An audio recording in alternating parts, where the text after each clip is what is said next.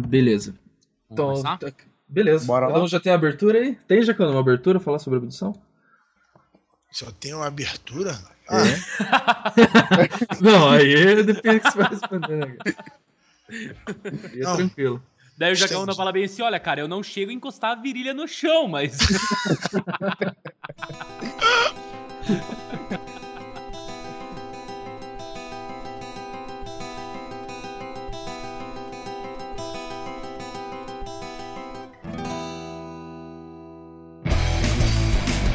What?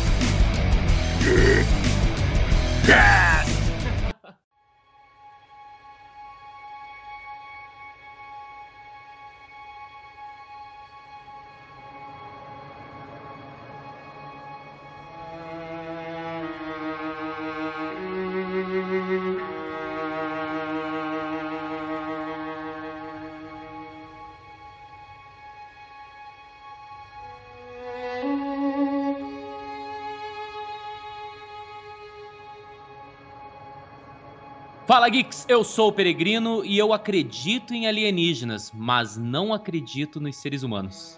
opa, aqui ó, Rafael do lado do Mundo Freak, fazendo a visita aqui, passando um voo na nave de Asta rapidamente pra explicar um pouquinho do- dos meus poucos conhecimentos sobre o assunto. E aí, Geeks? Aqui é o Shaq e vou esperar dar três e meia. Vou sair na rua pra ver se passa alguma coisa. Tô precisando de uma carona.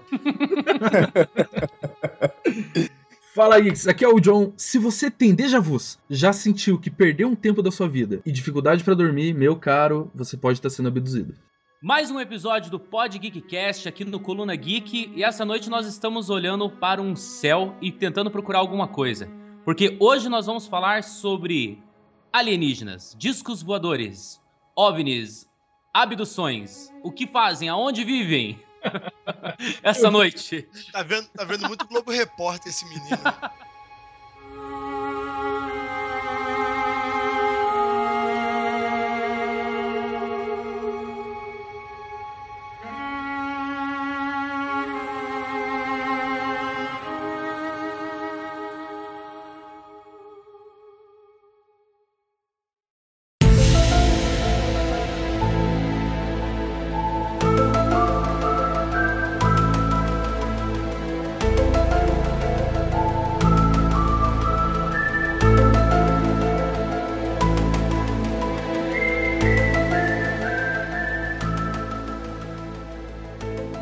Galera. Discos voadores, mas vamos tentar puxar alguma coisa mais no solo nacional, né? O que, que a gente tem do acervo do que foi ou não divulgado, né? Ou vazado sobre essa, esses visitantes aqui no Brasil. Bom, eu e o Joe, nós somos aqui de Curitiba e eu encontrei um negócio bem bacana, cara, de um avistamento de OVNI aqui em Curitiba mesmo no ano de 2003. Olha só, dia 21 de agosto de 2003, às 10 horas. Era um voo da Varig, era um avião 9063. Mas assim, cara, o piloto ele começou a avistar um objeto logo que ele saiu do aeroporto de Curitiba. E ele tava ali, aqui tá dizendo aqui que ele tava 17 minutos no ar, ele tava a mais de 5 mil pés de altura. E ele fez uma transmissão para a torre de controle de Curitiba. E ele disse o seguinte, ó.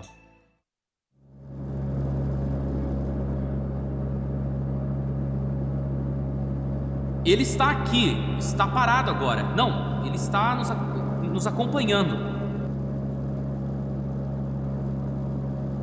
Está parado aparentemente. Na subida ele estava vermelho, todo vermelho. Aí ele foi mudando, branco, vermelho. Branco, vermelho novamente. Agora ele está todo branco. Entendeu?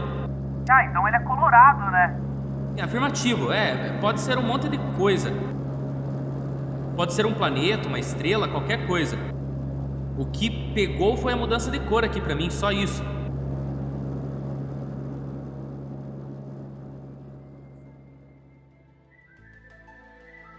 Mas tipo, pô, O cara vai lá e começa a ver um- uma luz que se aproxima, depois se afasta, depois sobe, fica piscando. O que, que o piloto pensa nessa hora, no meio de um, de um voo, né, cara? Loucura, né? Daí eu tava tentando ver alguma coisa em relação do- dos depoimentos de, de- de pilotos de, de aeronaves, tanto particular quanto comercial, e muitas coisas eles decidem não falar, cara. A própria Embraer falou que apenas eles acreditam que apenas 10% desses relatos são arquivados pra eles, são, são relatados pra eles, né? Os pilotos e copilotos, assim, eles decidem não comentar isso, não, não tentar levar isso adiante, né? Eles viram, beleza, e deixam pra frente. Pois é, né, Rafa? Isso, isso é bem. não é tão divulgado, mas tão, muita coisa na aeronáutica, cara, é muito compactado porque é uma. É, é fechado. É algo que o público não tem muito acesso aos relatos. Tanto que de vez em quando você encontra algum relato que eles falam de. é, usam, acho que até o codinome Papai Noel. Não sei se o Jacaúna já ouviu falar. Já, já. Quando eles falam que vem um, um o, o Papai Noel, é, eles estão dizendo que estão vendo um OVNI, né?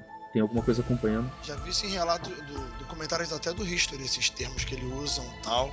E é isso que o, que o Rafa tava falando, faz sentido se você pensar no seguinte, cara. Se você, em terra, falar que acha que viu um OVNI, as pessoas já vão te sacanear. Então, é um negócio que não tem o que fazer. Os pilotos devem comentar, sabe, naquela mesinha de reunião de ano dos pilotos, eles devem comentar um com o outro. Mas fora disso, eles não querem exposição, né? não querem que façam chacota, sabe? Não quer cair é, o voo deles em investigação. Então eles deixam passar, sabe? É um negócio que não tá no controle, não tá no. no- Eles não vão ficar relatando, a não ser que seja que aconteça algo que envolva ou que atrapalhe, é, que seja perigoso pro voo. É, é um negócio muito complicado. É, não é à toa que o cara começou a falar quando a luz começou a se aproximar deles. Então, daí ele ele tava inseguro, ele tava ainda próximo de, do aeroporto de Curitiba, ele decidiu a- avisar a torre de, de comando dele ali, a torre de controle, pra ver se ele ia é, retornar pro aeroporto ou não, né? Mas É. essa história do Papai Noel, cara, eu escutei também um outro código, eu escutei não, né? Eu pesquisei aqui sobre um outro código que eles falam de pacote hotel. Vocês também ouviram falar nisso? Não, não, esse não. Isso eu não vi, não. É, eles, eles chamam também de pacote hotel. É, é um código bem diferente, assim, que parece ser só entre um avião e outro. Eles falando, olha, aqui- porque existe um mapeamento aéreo também, né? O avião Sim. não pode andar em qualquer altitude ou qualquer linha, né? Ele tem um Inclusive, mapeamento dele. Inclusive tem até um, um aplicativo que você pode usar que mapeia todos os voos que estão no mundo, né? Você Olha que consegue legal. enxergar qualquer voo. É, daí esse.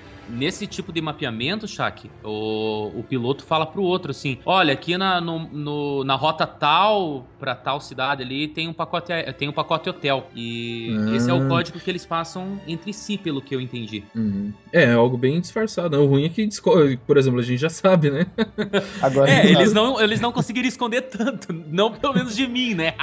Mas eu fico pensando na aflição. Não tanto o piloto, cara, mas é, essa semana passada eu vou, viajei de avião. Primeira vez, né? Cara? E, cara, a sensação, você, tipo, passando por cima das nuvens, cara. Você voando para ali, você vendo a imensidão. E, e eu fico pensando, você vê alguma coisa se aproximando, alguma coisa piscando. Cara, a aflição, o medo que não dá, também Você a, olhando muito. no momento você pode ficar paralisado. Fiquei, cara, e tipo, dá meio com. Me, me deu um ruim. Eu tive que ficar olhando pros outros lados, fechar a janelinha e tal, de vez em quando, ver a TV que tava bem na frente, assim. Mas, cara, é- a sensação é muito doida.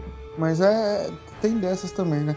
Eu acho que depende pro, pro piloto, pode ser aquele negócio também. Tem uma parada vindo na minha direção, a torre não falou que tem outro voo próximo. É, o que, que eu faço? Eu acho que ele tem meio que esse dilema também, né? De, de sanidade mesmo, que às vezes pode ser o, igual o que o Joe falou aí. É, você tá ali de boa, já pensou se você vê alguma coisa, aí você pergunta pro cara do lado, você tá vendo isso aí também? O cara fala não. Aí já pensou se o piloto reporta alguma coisa e não tá aparecendo no radar e, e Pois é. prejudica É igual o Jacaranda falou, né, cara? Ele não quer ser visto, de- levado na chacota e tal. É, não quer pagar de maluco, é isso. É bem isso, cara. É igual Cara. o cientista, né, cara? Cientista não, não se envolve muito com isso também, a maioria. E quem se envolve, dá a cara tapa, acaba É verdade. perdendo a credibilidade. We have a small problem. Porque assim, além do desavistamento dos pilotos, e dos agrogrifos e tal, o assunto mais famoso, eu acho que é- só não é mais famoso do que o caso Varginha, porque o caso Varginha caiu em rede nacional, né? Um negócio mais chamativo, caiu na chacota, na piada, então acabou sendo mais popular. Mas o caso mais famoso de abdução e um dos casos mais famosos do mundo de quem estuda é o caso da Operação Prato. Vocês já pesquisaram sobre? Já que você entrou no assunto, a gente vai começar a falar sobre ele, então. Cara, Operação Prato, na época, foi muito fechado, tanto que isso aconteceu lá em. 77, 78, né? Isso. Foi até fevereiro. É, o nome que deram, né? Pro, pro que tava ocorrendo lá, que é um pouco estranho, né, cara? Que é o tal do chupa-chupa. Então, cara, eu pesquisei pra ver se era mesmo, pra ver se não era chupa-cabra, uma coisa assim. E realmente é chupa-chupa que é o nome que o, que, o, que o pessoal ali tava colocando no. no- É, no- é chupa-chupa mesmo. Então, tem um podcast do, do Mitografias lá, que é pré-mitografias, o Nerd, Nerd Expresso, que eles fizeram, eles falaram um pouquinho da Operação Prato, e o Carlos Machado lá, o pesquisador, o- o- ele é um ufólogo brasileiro mesmo, ele explica, fala que é mesmo chupa-chupa, que era o nome que eles davam pra operação lá, pra operação não, pro fenômeno, porque eles viam realmente, na- é, não naves, né, eles viam corpos celestes, que brilhavam e tal, e ele lançava um- alguma coisa no pescoço da pessoa e sugava sangue da pessoa.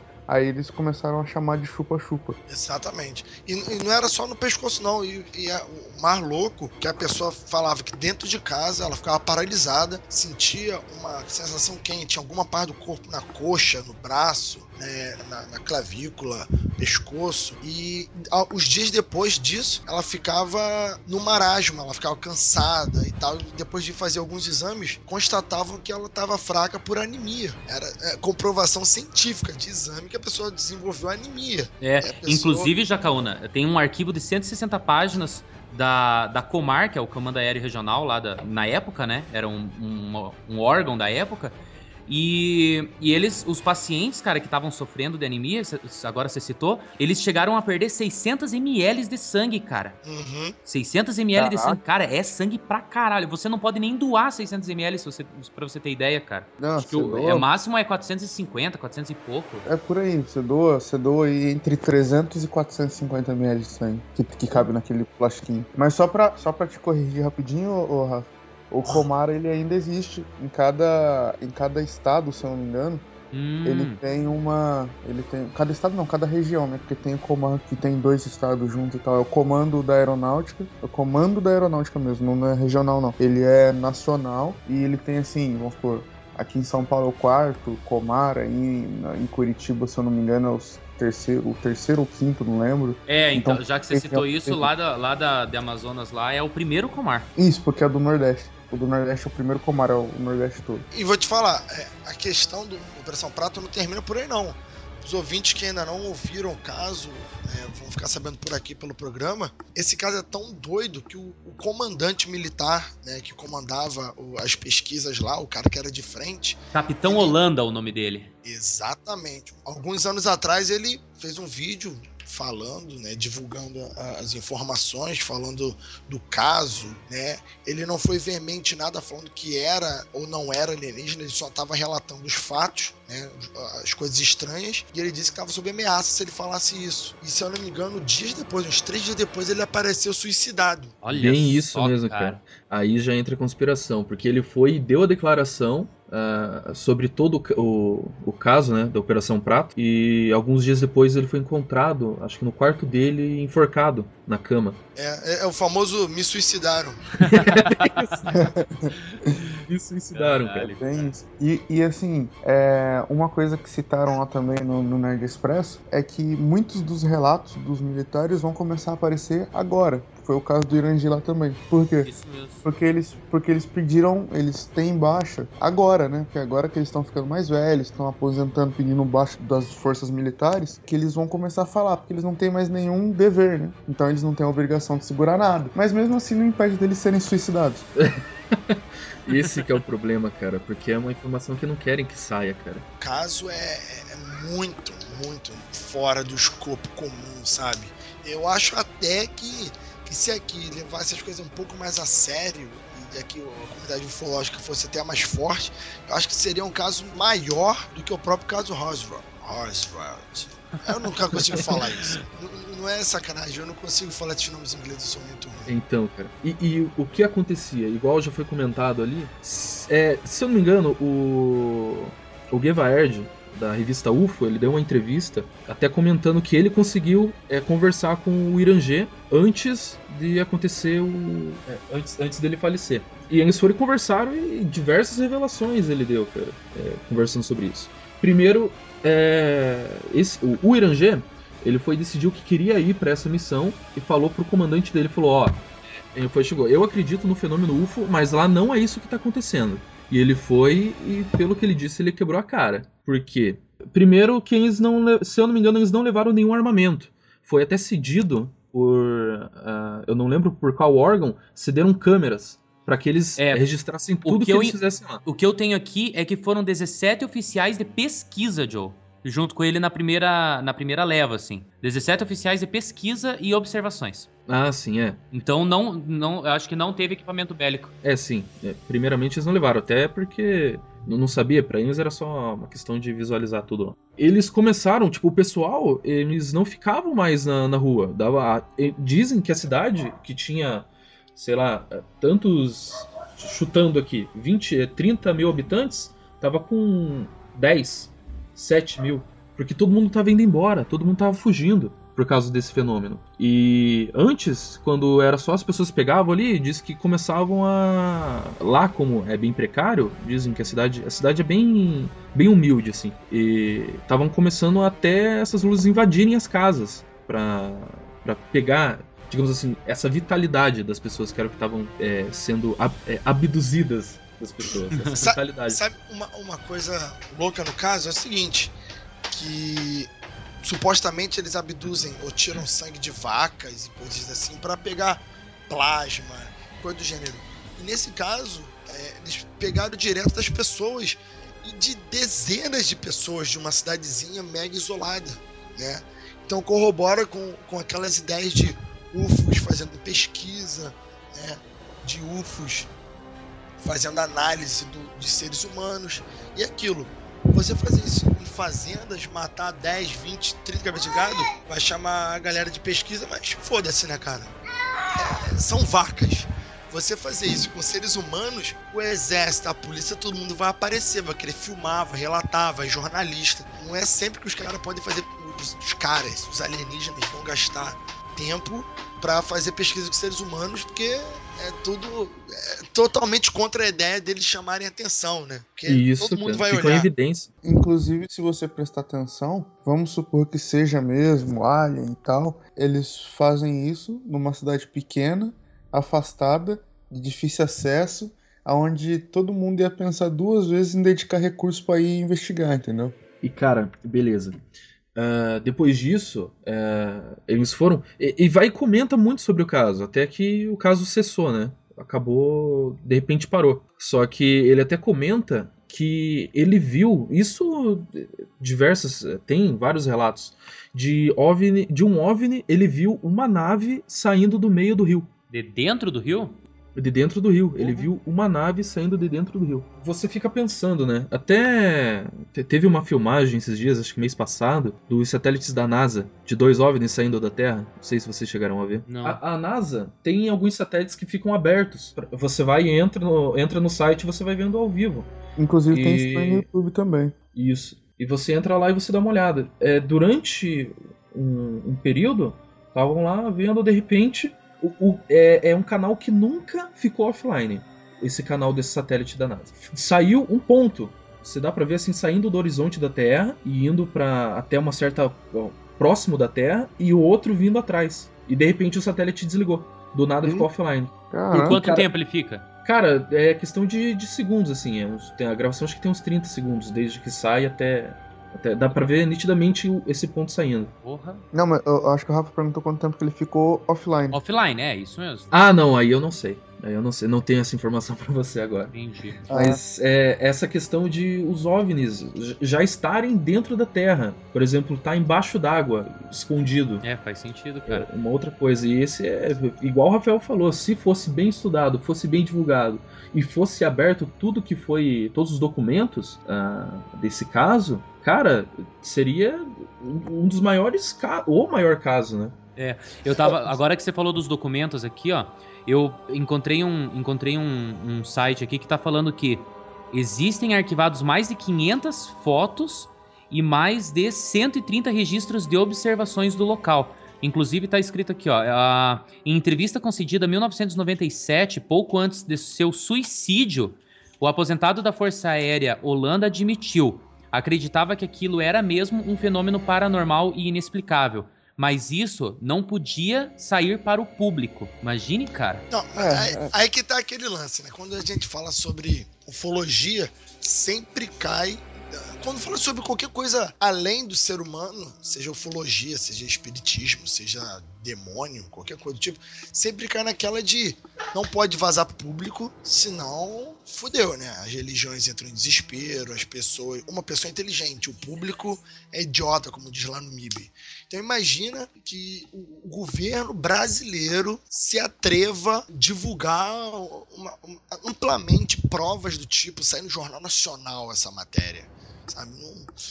Os Estados Unidos, países do tipo que, que supostamente têm esses segredos, não deixam, cara. Não vai rolar, sabe? We have a small problem.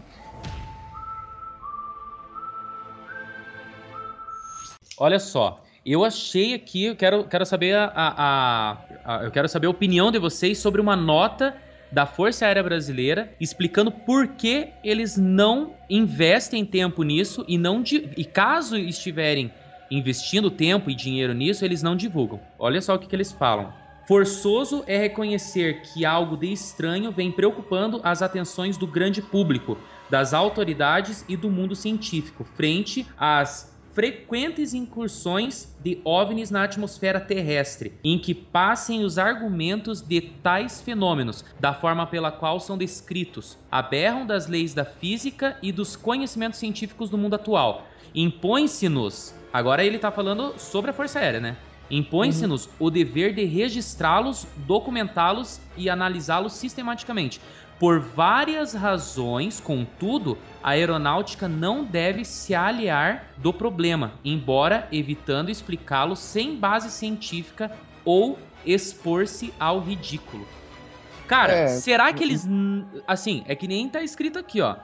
Eles não investem tempo e, caso tivessem investindo tempo e dinheiro, não estariam publicando por quê? Pra não se expor ao ridículo, talvez? Na, na verdade, eu acho que eles estão aí. Esse daí tem duas interpretações. Assim, não estamos gastando dinheiro com isso para para não ter que divulgar, ou não estamos divulgando porque estamos gastando dinheiro com isso. É, faz sentido. Ele falou de uma maneira bonita que você falou de uma maneira pu- popular, né? É, é, bem, é isso. Aí que tá, todos esses casos de ufologia, como o John tava falando, vocês comentaram, tudo isso é muito ridículo. né? É muito ridículo por si. Quando você fala de alienígenas na Terra, seja, não interessa se você acredita que eles são de outra dimensão, de outro planeta, de outra galáxia, não importa se são sondas, se são robôs, se são de carne osso, se teletransportam. Qualquer coisa que você fale de alienígena, tá? É ridículo e você cai no ridículo né? Imagina um governo de um país. Já basta a Dilma falando um monte de, de micos né, publicamente. Anunciar que, que, que não consegue sa- descobrir o que é que é. Ou então anunciar que aquilo ali deve ser, deve ser um OVNI e tal. Realmente é cair no ridículo. É você virar chacota no mundo inteiro, virar piada na mão do, do- dos que não acreditam, virar alvo de pesquisa daqueles que acreditam. O pessoal vai querer até o documento do papel higiênico que o cara usou. Então você também se expõe a ter que abrir documentos extras quando você anuncia algo do, do gênero. Ah, a gente achou UFOs aqui, tá? A gente filmou alienígena, naves espaciais. Cara, a galera vai zoar porque vai achar que é mentira, que o país é um país de piada pronta, que é um país de idiota, que é um país que não leva nada a sério, e vai cair no, na galera que acredita que vai querer analisar o documento, vai buscar, vai querer documentos da história inteira do Brasil, de todas as pesquisas. Os militares não estão muito afim de fazer esse tipo de coisa abrir o documento. E o próprio governo não está afim de fazer esse tipo de coisa. Então, realmente, quando você anuncia algo do gênero, é por isso que o, o Holanda morreu, cara. Tudo bem, ele tava passando por um período difícil na vida dele, um pouco de depressão, aquela coisa toda. Mas sério, eu duvido que ele próprio se matou. Não à toa que, se eu não me engano, a filha dele, ou filho dele, morreu pouco tempo depois. Que era outra pessoa que também tinha informações direto do pai, sabe? Também foi suicídio dessa pessoa. É, incrivelmente, acho que foi a filha dele. Se eu não me engano, então, foi a filha dele. É, os parentes começam a se matar, doença do suicídio. Vai passando de um pro outro ali. Então, só junto, junto com o depoimento, né? Faz não, imagine, né? Doutor, o meu pai se matou. Será que é genético? É hereditário. Depende, depende de quanto. Depende de quanto você sabe, o médico responde. é, bem isso. Você quer falar agora ou vai esperar eu ligar o gravador? We have a small problem. O segundo maior fenômeno UFO que teve aqui no Brasil foi a Noite dos Discos Voadores, né? Que aconteceu ah, 19 de maio de 1986, cara, onde chegaram a ter cinco caças brasileiros perseguindo uma série de, de luzes entre Brasília e Rio de Janeiro ali, né? Seja lá o que significa, né? Caças brasileiros, em que ano isso aí? 1986, eram F5s e Mirages. Nossa, Eram dois F5, tinha F5 nessa época. Dois F5s e três Mirages. É, os anos 80, né, Jacaúna? Ah, é. Então, ele, é, ele regime militar, então o caça já tava, tava bom, ainda tava bom. já, já tava, já tava. Então, cara, esses caças, eles são caças que atingem mais de 1.200 km por hora e eles não estavam conseguindo alcançar, e muito pelo contrário. O Mirage, ele já tinha... O F5 não, mas o Mirage ele já tinha radar de bordo e ele, ele conseguia avistar que o, esse, esse corpo celeste ele se afastava com facilidade e na mesma facilidade ele se aproximava do, do caça. Só que ele não conseguia ter contato visual com ele. Foi só os dois primeiros F5 que tiveram contato visual. Só que o que, que acontece com esses dois caças que tiveram contato visual, que saíram lá de. Acho que saíram lá do Rio de Janeiro mesmo. Ah, é, isso mesmo. Ó, a, torre de, a torre de controle de São José dos Campos tinha avistado as, as luzes. Ah, esse daqui também, Shaq, é aquele que o, que o presidente da Petrobras tinha visto também. Foi na mesma noite, né? Foi, foi. Isso aqui foi aqui em São José. Até arrepio, porque daqui a pouco eu tô subindo, vou pegar minha carona ali na frente. Então, é, tô vendo virar a esquina ali, tô vendo virar a esquina já. É, não, vou, já vou dar sinal aqui que daqui a pouco eu tô indo pra lá.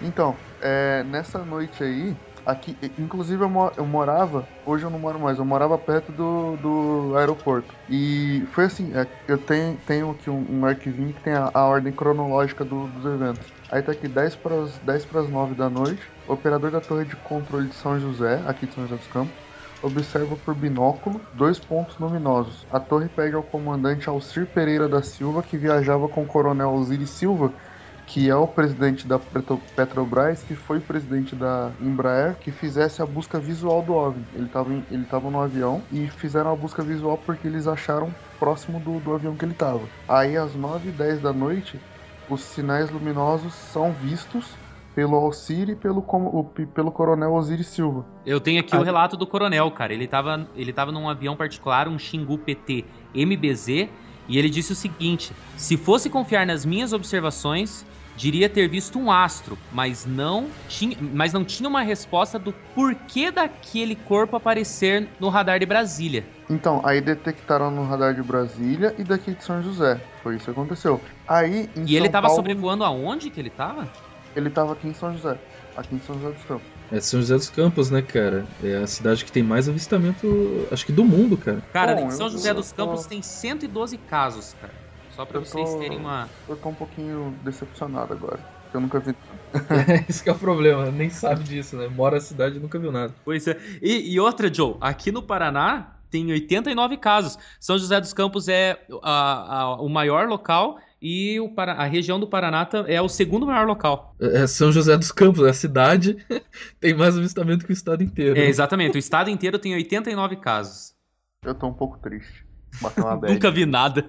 Nunca vi nada, sacanagem. Mas, mas, e como que terminou essa, essa noite do, do- Então, cara, terminou lá perto das duas horas da manhã. Os, os dois últimos Mirage, eles fizeram a última varredura, mas não encontraram nada, nem no radar de bordo e nem em contato visual. Só que os três primeiros, os dois primeiros F5 e o, o primeiro Mirage, que tava perseguindo mesmo essas luzes, eles tiveram que voltar porque eles chegaram num ponto que não, não se eles continuassem, eles não tinham, eles não tinham combustível pra voltar, né? Isso, é, o, o que aconteceu foi assim, durante, o, durante os avistamentos, teve muita troca de informação, pra você ter ideia. O avistamento foi aqui em São José, aí saiu um F5, saíram dois F5s da base aérea de Santa Cruz, vindo pra São José, então são o quê? São quase 400 quilômetros de distância, pra mais um pouquinho, dá uns, é, 450 quilômetros de distância. Aí, depois disso, eles não acharam nada, mas conseguiram ver no radar. Aí saiu um Mirage de Anápolis, em Goiás. Aí É depois isso saiu mesmo. outro F5 de Goiás, aí eles atingiram um- o ponto de não retorno e voltaram. Ou seja, o Osiris viu, o cara que tava pilotando o Xingu viu, os dois primeiros F5s viram, os, os Mirage que saíram de Goiás não viram nada, e o cara do radar daqui de São José só que viu. Então, É, esse cara, esse cara de São José tem aqui, ó. O terceiro caça vai para São José dos Campos. O piloto vê uma luz vermelha e a persegue por alguns minutos até que ela se apaga. Um radar em solo detecta 13, 13 objetos não identificados de uma só vez que estão atrás do caça do piloto. Ele então faz uma volta de 180 graus para tentar observá-los, mas não encontra nada. Os pontos, ao mesmo tempo, sumiram do radar.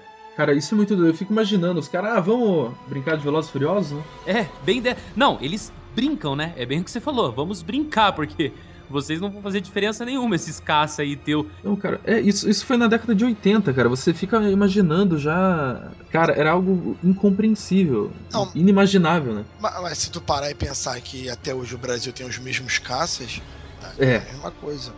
né? O, o lance de, de perseguir caça ou de ver coisas no, no radar é sempre aquela, aquela coisa simples. Você levanta voo, tá vendo no radar, vê o ponto, e você consegue chegar próximo. É O máximo verdade. que acontece é sempre o outro chegar próximo a você. Como se você estivesse andando de uma moto 300 e estivesse querendo parear com alguém de bicicletinha, saca? Uhum. O cara da bicicletinha, o máximo que vai ver é você piscando o farol, a seta, mas só vai chegar perto de você se o cara da moto quiser, tá entendendo? Um, um caso interessante lá nos Estados Unidos, por exemplo, Ah, inclusive, deixa eu só te cortar rapidinho. A noite dos Não, discos deixa não, voadores- deixa não, deixa não. A noite dos discos voadores foi dado esse nome, nesse caso do dia, do dia 19 de maio de 1986, porque em 1952 foi dado o nome de uma operação, da Noite do Disco Voadores, que, que tinham pontos nos radares indo pra Casa, Branca, pra Casa Branca em Washington, cara. Daí eles tentaram perseguir e não encontraram nada, assim, mas nos radares estavam afirmando que que estavam estavam alguns objetos voadores não identificados estavam chegando na Casa Branca. vai vendo. Loucura, E, né? e- e o- e o, o caso que você ia comentar, Japão? ah, já viram aquele filme Batalha em Los Angeles? Nossa, loucura, Nada. velho. Eu acho muito foda aquele Esse filme, por incrível que possa parecer, ele é inspirado num caso real. filme. Sério? num, num caso que se chamou Batalha em Los Angeles. Foi quando o- a galera lá em Los Angeles, na base aérea, ficou disparando malucamente pro céu em vários pontos luminosos que apareceram no céu. Caralho, Só cara. que o ca- o caso terminou aí, sabe? Os militares botaram aqueles, aqueles farol gigantes que chamam Batman, saca? É, com os refletores. É, os refletores gigantes pro alto e baterias antiaéreas disparando. Durou, aí os caças levantaram o voo e tal. E durou acho que, sei lá, uma meia hora, uma hora, um negócio do tipo, realmente eu não lembro. Não abateram nada, não acertaram nada, nada aconteceu. Pode colocar aí na internet, se vocês colocarem é, caso real, Batalha em Los Angeles, vai aparecer isso. O filme faz referência justamente a essa história real. Né? Pouca gente se Oi. lembra ou sabe disso. Inclusive, eu até Caramba. achei aqui, cara. Eu achei uma matéria de jornal que mostra um monte de refletor apontado para um, um lugar só. Aí tem foto de, de, de, de gente que teve carro perfurado, vidro quebrado, bala dentro de casa. Acertou Nossa, gente. e Cara, tem projétil que deve estar descendo até agora, cara. We have a small problem. Cara, e voltando uh, voltando não, introduzindo também um, um, outro aspecto da ufologia, que são as abduções. E no Brasil nós temos vários casos, diversos casos que são desconhecidos aqui no Brasil, mas mundialmente são muito importantes. Fora é muito mais explorado e identificado esses casos e pesquisado. Pessoas. É porque tem órgãos fora... que levam a sério, né, cara? É o que a gente tem comentado aqui no cast, né? Lá, lá fora o pessoal não, não tem medo de gastar dinheiro com isso, né? Eu, eu encontrei um caso, ele aconteceu quando? No Brasil Colônia ainda. Ele foi dito, dito não, foi transcrito eles por jesuítas da época. É, e, e isso em 1588, se eu não me engano. Porra! É, em 1588. É, como não pode ser comprovado. Ó, um carro maldito passando. Porra, velho, achei que era, achei que era o disco voador descendo já aí. é, disco voador tocando sertanejo. É que não é... deu pra escutar daqui, velho. É, então, em 1588 ou 58, foi bem colônia Brasil, estavam é, batizando os índios. Só que esse caso é um dos casos mais antigos que foi pesquisado sobre o caso, mas como não se pode ter uma confirmação de que essa história realmente é real, não é considerado o primeiro caso de abdução da história, relatado, escrito ali. Mas aconteceu o seguinte: é, depois de. Tava ocorrendo, né, o batismo de um índio. Uh, ele tava, ele foi batizado, ganhou, eu não lembro o nome agora dele, mas ele recebeu um nome é, normal, alguma coisa da Silva. Foi feito o casamento dele. Uma noite depois, ele desapareceu. Ele sumiu. É, e é relatado que durante a noite, é, é, como era na época, né, e como foi transcrito por padres jesuítas, é, o demônio veio buscar ele e levou ele pra mata. Eita, ele não aceitou o batismo? pois é.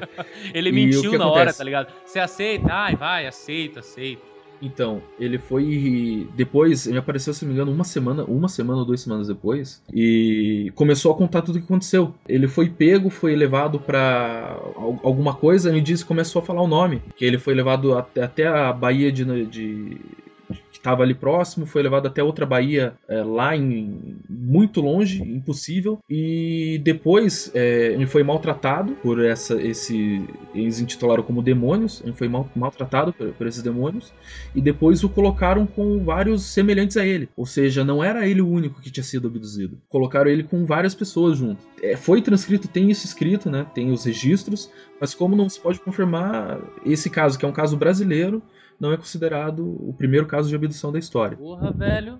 Loucura, hein? Caraca, eu, eu penso também. Cara, esse, quantos... caso, esse caso eu não conhecia. Muito legal. Cara, abdução alienígena. Colonial. é, de... é, no Brasil, colônia, cara.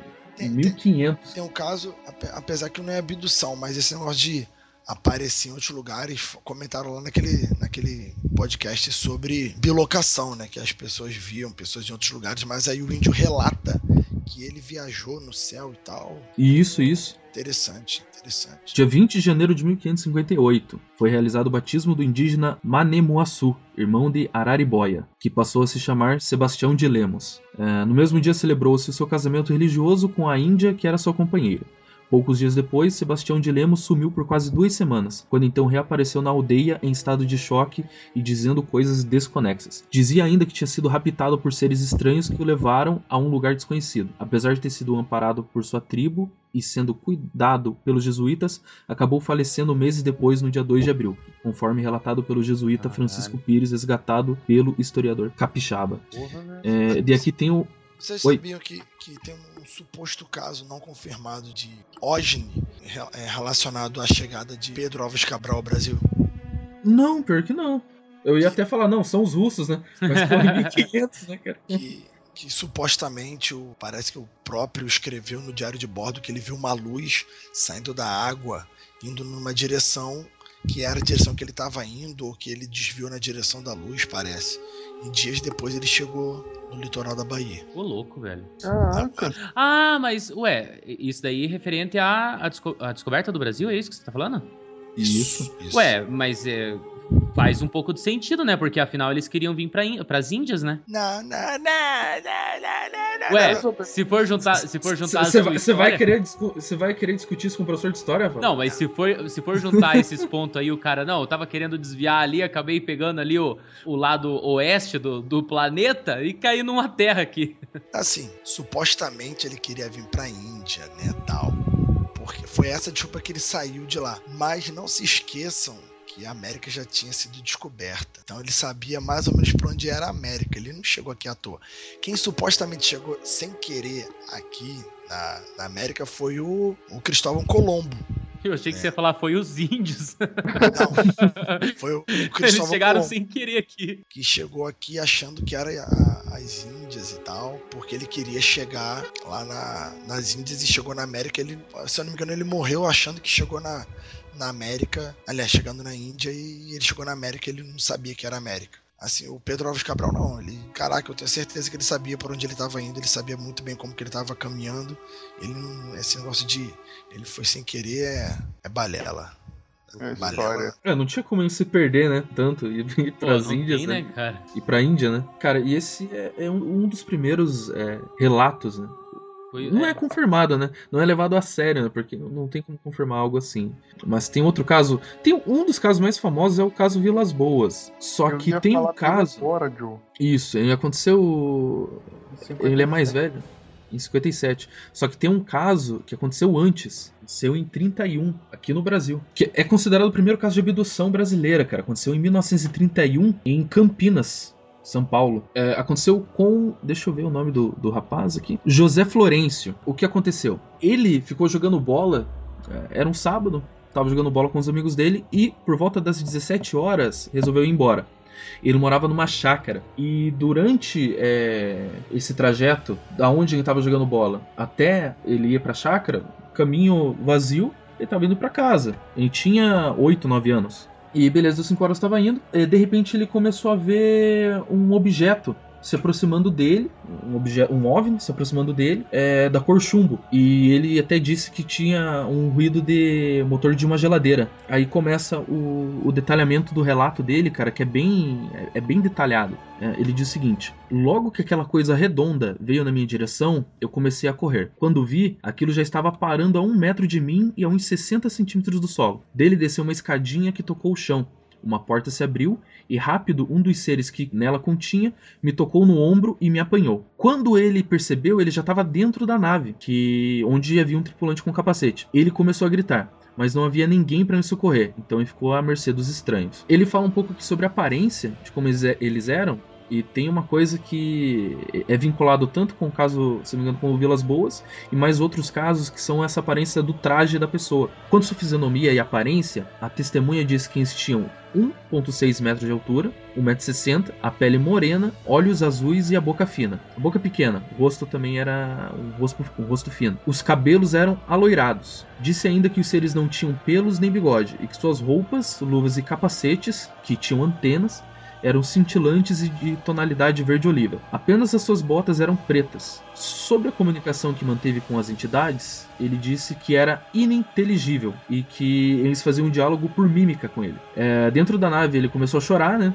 O garotinho de 8, 9 anos, é, e ele dá um detalhe da porta, que a porta tinha como se fosse uma manivela dessas de submarino, como se fosse, né? Essas manivelas redondas. Logo após que ele percebeu esse detalhe, ele também conta que o chão da, da- do veículo era xadrez quadradinho, ele diz aqui, né? Era xadrez quadradinho e feito de um metal amarelinho que brilhava muito. Ele foi conduzido até a parte frontal da, da nave e começou a ver, né? Todos os componentes do que, que era a nave, que ela não. Ele até diz aqui que não tinha, tinha um tipo de uma manivela. Eram por manivelas. O que ele disse que parecia ser a sala de controle. Então, um dos seres tirou a máscara e o levou para um local eh, do veículo onde havia um painel. Aquilo, eh, aqui ele falando, Aquilo não tinha volante, mas alavancas e muitas luzes vermelhas, verdes, amarelas e roxas. Tinha também umas que era tipo pisca-pisca, hora amarela, hora vermelha, hora verde. Na frente do painel havia uma mulher, e eu acho que era ela que, di- que dirigia aquela coisa. Ela também tirou seu capacete e tocou meu rosto com a mão, tentando me acalmar. Depois disso, ele foi levado para a parte traseira da nave e foi realizado testes com ele. Pelo que eu dei uma lida antes ali, é, esse primeiro ser que intitula como se fosse o, o chefe, ele foi e pegou uma algo que foi como se fosse uma toalha gelada e colocou sobre as costas dele primeiro e depois examinou as costas dele, o coração, os olhos e abriu a boca dele. Depois colocaram ele em um buraco na parede. Eu até lembro dessas como se fossem essas máquinas de ressonância, sabe que você entra e Aham, cama de gato. É. então, diz que quando esse ser que tava com ele estalou os dedos, um cinto apareceu e prendeu ele pela cabeça e pela cintura, como se fosse um cinto de, desses de marca de bombeiro, que ele não conseguia sair do local. Ele conseguia mexer os olhos e os membros dele, mas ele não conseguia sair do local. De- eu até não coloquei aqui, no- na pauta, mas ele disse que enquanto ele estava ali, como ele conseguia mexer os olhos, ele viu que ele- o- esse outro chefe estalou os dedos de volta, chegou esse segundo ser com uma, uma caixa metálica, uma caixa cor chumbo, abriu e despejou de dentro dessa caixa algo de cor preta em algo da nave. Que então ele disse que começou a sentir como se a nave estivesse mexendo depois que fez isso. Depois de um tempo, que ele não consegue, ele não conseguiu precisar quanto tempo que ele ficou lá, ele foi solto no mesmo local que pegaram ele. Esse que ele intitulou como chefe bateu no ombro dele, querendo dizer pode ir embora. Então ele foi do trajeto até em casa e só que nesse trajeto que ele foi fazendo até a casa dele, é, eles foram seguindo ele. Digamos como se tivesse tipo, ah, beleza, agora eu vou cuidar de você até você chegar em casa pra não acontecer nada de, não chegar alguém te abduzir, né? É, e foi indo com Alguém uma luz fo- focando ele. foi com uma luz focalizando nele. Quando ele chegou em casa já era uma hora da manhã, cara. É das 9 da noite a 1 da manhã. Às Ah, 5 da das 7 tarde. da tarde. Às Nossa. 17. Às 17. Cara, Também. então. Então, a- aí que entra outra coisa também. Isso aconteceu em 1931. Eita. É até comentado que ele não tinha criatividade suficiente pra inventar uma história assim. Ele tinha oito, de 8 para 9 anos. Também falar, registrar que o fenômeno OVNI, o fenômeno UFO, era desconhecido naquela época. Não tinha como ele inventar alguma coisa assim e repassar. Cara, isso é um é considerado, né, hoje a primeira abdução brasileira, talvez a mundial, né? Porque, pô, 1931, cara. Pois Então, é, mas assim, ó, é, é como eu disse na, na apresentação. Eu acredito em alienígena, mas esse- acreditar nas pessoas. Porque assim, ó, esse texto deve ter sido manipulado muitas vezes. Porque pode ter acontecido alguma coisa em 1931? Não, cara, ele foi pode. relatado em 1997, cara. Ele foi ele relatado. vivo ainda. É, ele foi- isso é uma entrevista que ele deu daí em 1997. Ah, tá. Então faz mais Não. sentido, porque em 1931 não tinha nem geladeira no Brasil. É porque esse daqui é o relato dele de 97, não é de 31. Ele tinha seus Isso 60 aconte- ali. Aconteceu em 31, quando a gente tinha 8 anos, mas ele repassou isso pra tanto um ufólogo mexicano quanto dois ufólogos aqui brasileiros que foram entrevistar ele. É, faz mais sentido. Mas é então, difícil acreditar, cara. Eu, Então, eu, eu acho que esse é um dos mais verdadeiros. Porque assim, o, o Jacaúna pode até confirmar aí que as comparações que ele faz na época, né, que eu acho que é o- o- as coisas que acontecem com você quando você é criança, que ficam marcados e você vê, vamos supor, vê coisas depois que você faz uma sinapse e tal.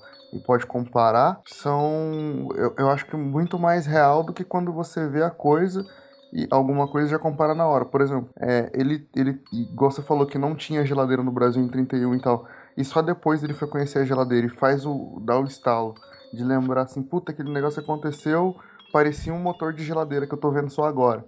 Então, várias, tem várias dessas coisas. Por exemplo, tem o motor de geladeira que ele, que ele compara, tem as luzes que em 31 não tinha LED, painel de, de, de veículo, qualquer coisa assim, que ele fala que não tinha volante, só tinha alavanca, é, porta de submarino, que são coisas que você. Eu, eu, por mim, eu acho que você não via tão costumeiramente tipo, nos anos 30, entendeu? E ele consegue comparar isso só com, com as coisas que vêm, inovações tecnológicas que vêm depois, né? É, isso, pra dizer a verdade, faz com que ele não esqueça do fato, né? Exatamente, exa- e- e- exatamente isso que eu tava tentando juntar aqui. Então é, tem muita coisa que tem no meio do relato dele que ele compara com, com coisas que só viraram comum, entre aspas, depois de, de, de muito tempo, né? Então vamos supor, é, tem um pedacinho do relato dele aqui, é, aquilo não tinha volante, mas alavancas, muitas luzes vermelhas, verdes, amarelas e roxas. Cara, hoje é difícil você achar uma luz roxa, imagina há 20 anos atrás e ainda mais set- uns- ou 90 anos atrás. É, e, e você, Jacona? O que, que você achou do, do, do caso? Eu não sei se você já conhecia. Cara, eu eu não conhecia, pelo menos eu não tô lembrando agora se já tinha lido ele sobre, sobre ele. Mas assim, acredito. Acredito nesse tipo de, de relato. Eu acho um pouco estranho aparecer o relato, pô, tanto tempo depois, entendeu? Mas acredito nesse tipo de relato. Então, cara, eu acho, por exemplo, ali em 97, que o caso do ET de Varginha aconteceu em 96, não foi? Rapaz, não lembro não. Cara, então foi bem nessa época, eu acho que teve um boom de pessoa procurando esses relatos, tanto de alienígenas. Pode ter sido assim que é, resolveram ir atrás daquele senhor que É. tanto tempo depois Jones, tá tinham relatado. Porque esses casos de, de abdução, que nem o pessoal fala, ah, na década de 30, na década de 20 não tinha, começou a aparecer muitos casos depois da, do cinema, aquela coisa. Cara, pra mim isso é, é balela alegar esse tipo de coisa. Porque primeiro que na Segunda Guerra tinha, teve casos de abdução. Abdução não, desculpa, de UFOs, né? Que era até chamado de Foo Fighters, que foram relatados por pilotos, por soldados na Segunda Guerra Mundial. Segundo que uma coisa que faz sentido é chamar atenção para coisas depois que essas coisas começam a aparecer muito. Então, por exemplo, um dos fatos que chama atenção para o motivo dos OVNIs começarem a vir para a Terra é justamente a descoberta nuclear, né? a descoberta da bomba, aquela coisa toda, que vai despertar um interesse aí de uma suposta comunidade é, intergaláctica, enfim. Então, é, esses relatos da década de 30 já fazem sentido, que eram pesquisas que já estavam sendo pensadas e tal, e provavelmente já tinham pessoas, já tinham pessoas, entre aspas, pesquisando a, a- a vida na Terra e tal. Só que somente depois da Segunda Guerra Mundial que isso vai se tornar tão grande, né? Como eu disse, já tem relatos da Segunda Guerra Mundial sobre UFOs e o pessoal vai falar o quê? Vai falar que os pilotos do exército, que os soldados também estão inventando, que o exército americano está inventando historinha. Meio complicado também, né? Então esse cara aí, pô, é- esse relato é um prato cheio para o cara mostrar as coincidências de vários relatos diferentes ao longo do tempo. As naves sempre têm formatos é, semelhantes, as que são diferentes são semelhantes com outros relatos. A parte interna da nave tem coincidências também. São histórias muito legais. Cara, perfeito, cara. Até que você comentou de Segunda Guerra, é, esse tempo atrás foi comentado também que tinham OVNIs que desativavam os mísseis que estavam tentando fazer aqueles testes nucleares. Ah, sim, eu, eu cheguei a ver isso mesmo, que provavelmente os, os alguns OVNIs asseguraram a vida na Terra, protegeram. Isso. assegura- Aquela, aquela questão, né, cara? Quem já assistiu Star Trek, né? Uhum. É, mas isso. isso foi, eu acho que você confundiu. Eu acho que isso foi na Guerra Fria, na Guerra Fria, né? Ah, é sobre os testes, né? Da, da- da Isso. bomba. que eles tinham, tinham, já tinha tecnologia entre entre parênteses aí gigantes até hoje, né? Já tinha uma tecnologia dominada, iam fazer teste ou iam de fato disparar mesmo e os mísseis, os mísseis falhavam. E, e eles viam, cara, UFOs? Então, na, na matéria que eu vi, dizem que, que tinha. Na verdade, eles não tinha avistamento de UFO, mas era relacionado de. Por exemplo, como não era. Uma época que não era tão globalizado igual é agora, né? Se você cruzar informações, tinha, por exemplo, um, um míssil falhando no. sei lá, nos Estados Unidos. Aí tinha um avistamento em outro estado, nos Estados Unidos e na Europa, por exemplo, entendeu? Se, se você cruzar as informações, elas batem. Mas nem, ninguém afirmou. Da mesma pessoa que disparava o míssil, tinha avistamento, entendeu? We have a small problem.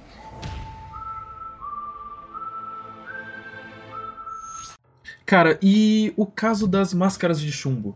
Acho que esse é bem conhecido, Porra, né? loucura, hein, cara? Cara, Loucura, os hein? casos ma- da máscara de chumbo, se eu não me engano, a gente falou num, num dos Mundo Freak. Gente, o André tinha feito um vídeo sobre ele, mas acho que a gente gravou mesmo sobre.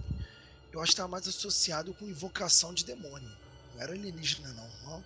Então, cara, aí é que fica a dúvida, né? cara? Porque é um caso muito. É, é É peculiar. muito, Não- muito não- vago, né, cara? Porque tem aquela questão da substância das máscaras de chumbo, né? Da radio- radioatividade do local, que ficou lá, que tipo, até hoje não cresce nada, onde foi encontrados os corpos lá. Tem gente que tenta explicar, né, o que aconteceu. É, com uma questão racional, que foi uma pessoa que enganou os dois com relação a. que os dois, os dois eram químicos, né? Os dois caras que morreram. Enganou os dois, porque eles foram e retiraram todo o dinheiro que encheu no banco, eles retiraram. Tinha aquela listagem lá. E o seguinte, dizem que. O que se levantaram, né? Que é, essa pessoa foi e matou esses dois com algum veneno, pegou todo o dinheiro e fugiu. Como os corpos só foram encontrados depois, é, tipo, dias depois, já fedendo, e dizem que no local não, não nasce nada, mas é devido à quantidade de formol que foi lançada no solo por causa dos corpos que estavam lá. Então ficou infértil o local. Porra. É- essa é uma das explicações, né, cara? Além de abdução, gente querendo viajar no tempo. é, Ô Joe, vamos situar o ouvinte que não conhece o caso das máscaras de chumbo. O que, que aconteceu dia 20 de agosto de 1966? Então, cara, um rapaz chamado Jorge da, da Costa Alves, ele encontrou duas pessoas mortas no Morro do Vintém, no Rio de Janeiro. Apavorado, né? Com o que tinha visto, foi e chamou a polícia. É a coisa mais certa pra se fazer, né? Então, e foi a questão que eu Hoje em falar. dia não, né, Shaq? Hoje em dia os caras os cara encontram depende. corpo no Rio de Janeiro, tá tudo certo, né? Depende. É, o estranho é quando não encontra, aí tu chama a polícia. Não, é- vai lá, em 66 ele chamou a polícia, beleza. Beleza, cara. O que causou o caso intrigante, cara? Tipo, os corpos já estavam cheirando mal. É, eles estavam vestindo ternos, os dois estavam deitados de costas. É, os corpos estavam com uma coloração rosada. E envolvendo os corpos tinham umas capas impermeáveis. Não tinha sinais de violência e havia uma garrafa com uma garrafa com água mineral e duas toalhas pequenas. No rosto dos dois haviam É, é máscaras bom de lembrar chumbo. que eles estavam eles estavam deitados de bruços, né? O Isso. chão também, né? Isso. E no rosto dos dois haviam máscaras de chumbo. Só que você pensa, nossa, a máscara você já lembra do filme, né? O Homem da Máscara de Ferro. Só que é. Não. Eram tipo como se fossem óculos, assim. É é bem estranho, tipo máscara do Zorro, só que feita de chumbo, completamente de chumbo. É, parece aqueles. aqueles tapa-olho que você coloca pra dormir, sabe? Ah, sim. Então, eles estavam com documentos é, que então identificaram, né? Que era o Manuel Pereira da, da Cruz e Miguel José Viana. E eles eram técnicos em eletrônica que moravam em Campos. Foi encontrada uma agenda no local e essa agenda que aumentou completamente esse mistério, porque tinha sinais e números cifrados na mesa. Tinham bilhetes, né? E sendo que um deles tinha como se fosse um cronograma, né? Às 16h30, estar no local determinado. 18h30, ingerir cápsulas. Após o efeito proteger metais, aguardar sinal máscara. Tá bem dessa forma. Não tô colocando nem te- tirando palavras. Tá bem assim. Após efeito proteger metais, aguardar sinal máscara. Caralho, velho. Ou o cara não Escrever, sabia escrever. Ou o cara não sabia escrever, o cara já tava doidão, né, cara? Então, Porque cara, até, até o ingerir cápsulas ele tava escrevendo certo, né? é bem isso. Depois que ele ingeriu, ele. É, ele tava fazendo a escrita enquanto tava fazendo o procedimento, né? Ele ingeriu e continuou escrevendo, né? Aí- Aí no final tava escrito, não beba com leite. O cara, ai caralho, estraguei essa porra. Cara, e depois que é, fizeram umas investigações, é, eles saíram de Campos no dia 17, ou seja, eles foram encontrados no dia 23 dias depois. É, eles saíram de Campos no dia 17 para comprar material de trabalho. Eles, eles pegaram o ônibus às 9 da manhã, chegaram em Niterói às 2 e meia da tarde.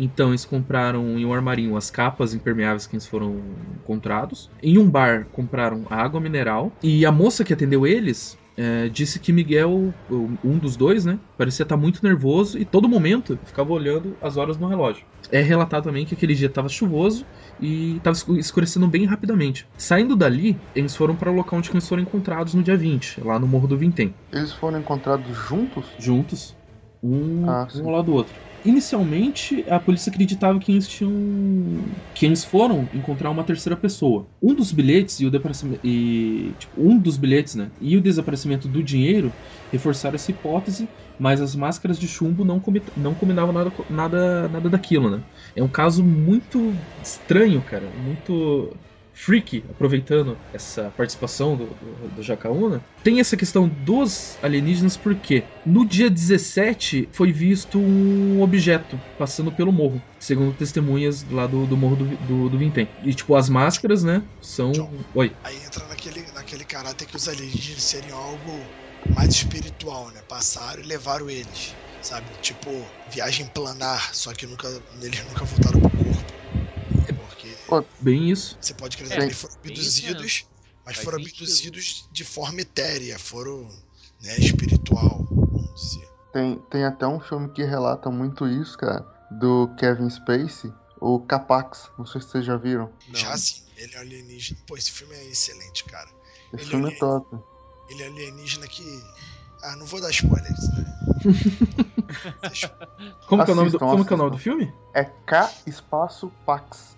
P-A-X. Capax. É muito top, cara. Recomendo. E, e o, que, o que acontece no. Então, é- é, tem um, um, é, um paciente neurológico. Ah, eu conheço esse filme, é muito bom, cara. Ele, ele fala que ele tá. Ah, eu sei qual filme que é, eu sei. não, é que o Jacaúna tá certo, cara, não dá pra dar spoiler. Ele fala do planeta dele, tudo. Acho massa só, um, só um- um- uma partezinha assim, sem ser spoiler. Ele fala bem assim: Não, a língua de vocês é muito fácil. Vocês têm que conhecer a língua lá do outro planeta lá. Daí o cara fala, não, então fala um pouquinho. Dele fala uns bagulho enrolando a língua, tá ligado? Ah, isso é muito bom, cara, é muito bom. Nossa, Esse filme é muito sapo. O planeta dele se chama Capax, por isso que é o nome do filme. Ah, tá. Pois é, ca- cara, depois, ouvintes, se vocês estiverem eh, assistindo isso no- no- na TV, o próprio, na TV, no, no computador, escutando isso no computador ou no celular, procure essa capa do, do filme Capax e vejam esse sorriso do Kevin Space e depois procurem o vídeo do Hélio dos Passos. Fica comigo agora. Cara, é, é totalmente correlacionado isso aí. Mas pode continuar, Lucas. Vai lá, Lucas. Então, mas aí o que que acontece? Eu vou, eu vou rapidinho, porque senão é, é, é spoiler mesmo. Tem um paciente que ele tem. Ele é muito inteligente e ele é. mora, né? Numa clínica. É, numa clínica de, de pessoas que têm problemas mentais. Não, calma E aí. ele calma cons... Não, calma aí, calma aí. Não é isso. Ele é encontrado. Ele Ah, é isso mesmo. de outro planeta ele é internado por causa isso, disso. Isso, isso, isso, isso. Cara, eu. Jacaúna, faz o resumo do filme que faz muito tempo que eu assisti, cara. Ah, faz uns, uns 10 anos que eu assisti, mas, mas é assim, mais ou menos. Ele é um. Ele é encontrado não sei aonde, acho que o filme começa com ele numa estação de trem debaixo de uma de um raio de luz solar. Aí ele para e começa a andar por aí perguntando algumas coisas e tal. Eu não lembro exatamente o que que ele tá perguntando. A polícia aborda ele, né? Porque ele tá, parece um pouco confuso ou perguntando coisas estranhas. E ele é preso, não sei o que, acabam encaminhando ele para uma clínica de loucos, porque ele diz que é alienígena. Ele não faz muita cerimônia. Não, um planeta assim, viajei na velocidade da luz. Então ele acaba numa clínica e, tipo, os médicos fazem sabatina com ele sobre a lógica dele ter vindo ou não de outro planeta, questionam ele se ele veio de outro planeta, como que ele veio. E ele vai contando, né? E ele interage com os loucos no sanatório. Então, assim, é um filme muito, muito divertido, vale muito a pena você assistir.